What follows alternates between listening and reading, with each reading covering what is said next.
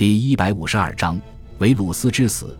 公元一百六十六年年末，维鲁斯带着胜利的消息返回罗马城，并且开始更为频繁的享乐，参与娱乐活动，观看决斗、赛马等比赛。但奥勒留与维鲁斯的安逸生活并没有持续太久，便又被一场战争打破。公元一百六十年至公元一百六十七年间，在多瑙河北部的马科曼尼民族把所有巴尔干半岛北部的民族全部联合起来，组成了一个部落联盟，其中也包括不少之前罗马的宿敌民族，比如夸迪人、汪达尔人以及萨尔马提亚人。马科曼尼人自提比略时期便一直是罗马帝国的被庇护国，然而这一次在担任了联盟领头人之后，开始主动举大军入侵罗马的多瑙河北部领土。多民族部落的军队几乎同一时间攻击了多瑙河防线的西部、中部以及东北部。面对来势汹汹的蛮人军队，维鲁斯一开始率先领兵出征，前往多瑙河防线。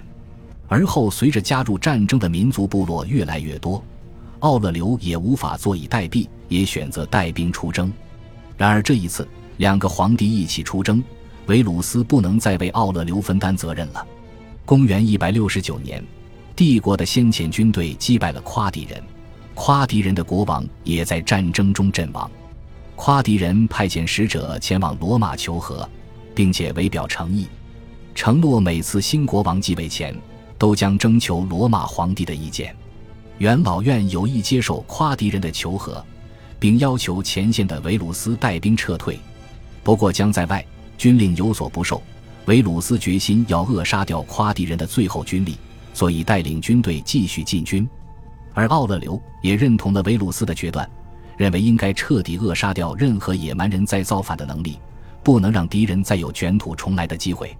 不过，维鲁斯却在与奥勒留一同行军的路途中染病身亡。他在位七年，终年三十八岁。感谢您的收听，喜欢别忘了订阅加关注，主页有更多精彩内容。